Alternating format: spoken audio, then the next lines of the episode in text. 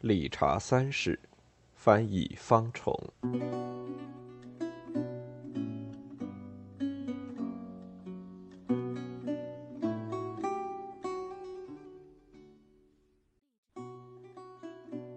第一幕，第一场，伦敦街道。现在。我们严冬般的夙愿，已给这颗约克的红日照耀成为融融的夏景。那笼罩着我们王室的片片愁云，全都埋进了海洋深处。现在，我们的额前已经戴上胜利的花圈，我们已把战场上折损的枪矛高挂起来，留作纪念。当初的尖利的叫鸣，已变为欢庆之音；杀气腾腾的禁军步伐，一转而为轻歌妙舞。那面目狰狞的战神，也不再横眉怒目。如今，他不想再跨上战马去威吓敌人战力的心魄，却只顾在贵妇们的内室里。伴随着春情意荡的琵琶声，轻盈的舞蹈。可是我呢？天生我一副畸形陋相，不适于调情弄爱，也无从对着含情的明镜去讨取宠幸。我比不上爱神的风采，怎能凭空在袅娜的仙姑面前昂首阔步？我既被卸除了一切匀称的身段模样，欺人的造物者又骗去了我的仪容，使得我残缺不全。不等我生长成形，便把我抛进了这喘息的人间。加上我如此勃勃质质，满叫人看不入眼，甚至路旁的狗儿见我停下，也要狂吠上几声。说实话，我在这软绵绵的歌舞升平的年代，却找不到半点赏心乐事以消磨岁月，无非背着阳光窥看自己的阴影，口中念念有词埋怨我这废体残形。因此，我既无法有我的春心奔放。趁着韶光漾逸卖弄风情，就只好打定主意以歹徒自诩，专是仇视眼前的闲情逸致了。我这里已设下圈套，搬弄些是非，用尽醉酒狂言、毁谤梦呓，唆使我三哥克莱伦斯和大哥皇上之间结下生死仇恨。为的是有人传说，爱德华的继承人中有个“继”字开头的，要弑君篡位。只笑爱德华的率直天真比得上我的机敏阴毒，管教他今天就把克莱伦斯囚禁大牢。且埋藏起我的这番心念，克莱伦斯来了。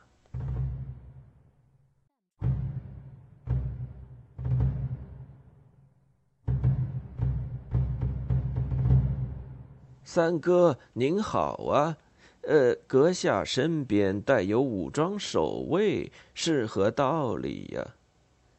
国王陛下为了照顾我身子安全，指派了守卫，要送我进伦敦塔。是为了什么缘由？为了我名叫乔治。哎呀，我的王公，这哪是你的过错呢？若是为了这个缘故，他就该定你教父的罪，啊。陛下，他也许打算送你进塔去重新命名吧？当真为的什么？克莱伦斯，你能告诉我吗？当然，理查，只要我知道。可是我实在弄不清楚。不过据我所知，他听信了一些痴人说梦的预言。他从儿童识字本里念出一个“记”字来，说什么巫人曾经告诉他，这个“记”字会篡夺他的王位。而我的名字乔治恰好是“记”字开头，于是他就一心认定了我就是篡位的人。据说竟是这一类的无稽之谈，促使了皇上今天定下我的罪名。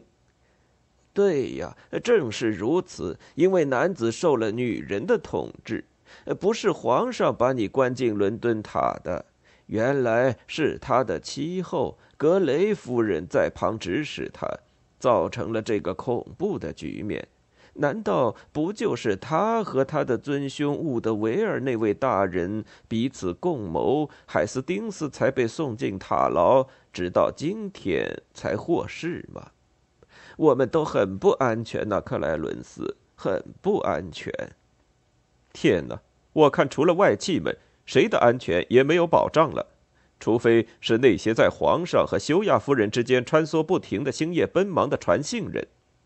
你可曾听说海斯丁斯为了重获自由是如何向他卑躬屈节的吗？硬是把他当神明一样的膜拜，低声诉苦，这位御前大臣才讨回了自由。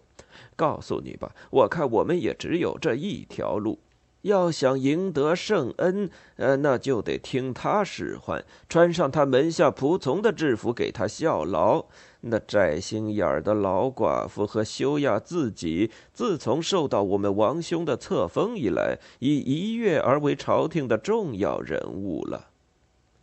我请求两位王公宽恕，国王陛下有命，所有的人不论职位高低，一概不准同你这位哥哥交谈。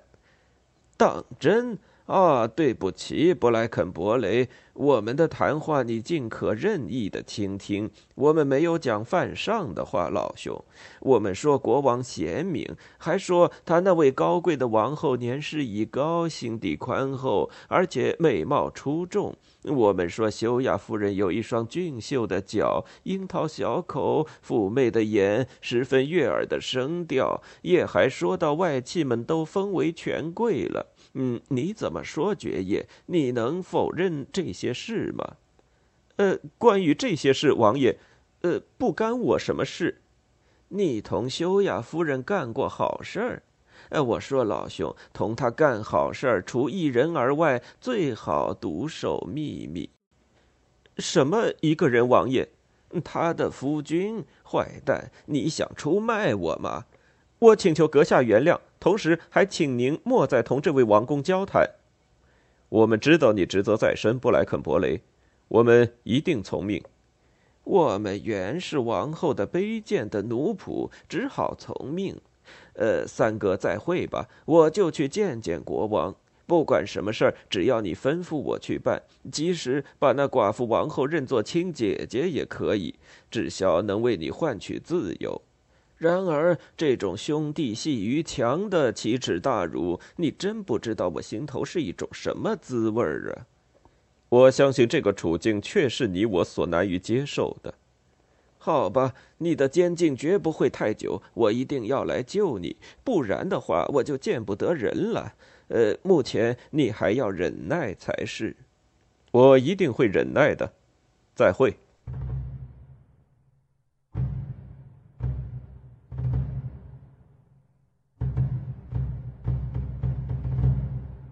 去吧，走上你那万劫不复的路吧，单纯的克莱伦斯。我是多么爱你，恨不得马上把你的灵魂送归天国。单看上天是否有意收下我这份礼物。这是谁来了？哦，是才放出监牢的海斯丁斯吧？愿天赐您福分，好心肠的大人。愿您也同得天福，御前大人，欢迎您重见天日。呃，大臣，您是怎样熬过那狱中的日子的呀？忍耐，高贵的大人。狱中人还有什么法子呢？我不得不留着这条命，好向陷害我的人表示谢意。嗯。不错，不错，克莱伦斯也是一样。原来你的仇人就是他的，他们压倒了你，呃，也压倒了他。可叹就应禁闭起来了，而冤恶之类反可以悠然自得。外边有什么消息吗？外边的任何消息都没有里边的凶恶。国王病重、虚弱、忧闷寡欢，御医们很是为他焦急。圣保罗在上，这个消息的确不妙。啊，他早就饮食不大正常，过分的亏损了自己的身体，叫人想起就要感伤不已。那么，呃，他是睡倒在床上了吗？是啊，请先走一步，我随后就来。我倒希望他活不了。然而，他也绝不可马上就死，且等乔治兼程归了天再说。我要进宫去，去加深他对克莱伦斯的仇恨。毁谤不够，再添些雄词利辩。只要我心底的计谋得逞，克莱伦斯别想再多活一天。这件事儿办妥了，上帝就好照顾爱德华王。那时，这世界便要由我来独自纵横。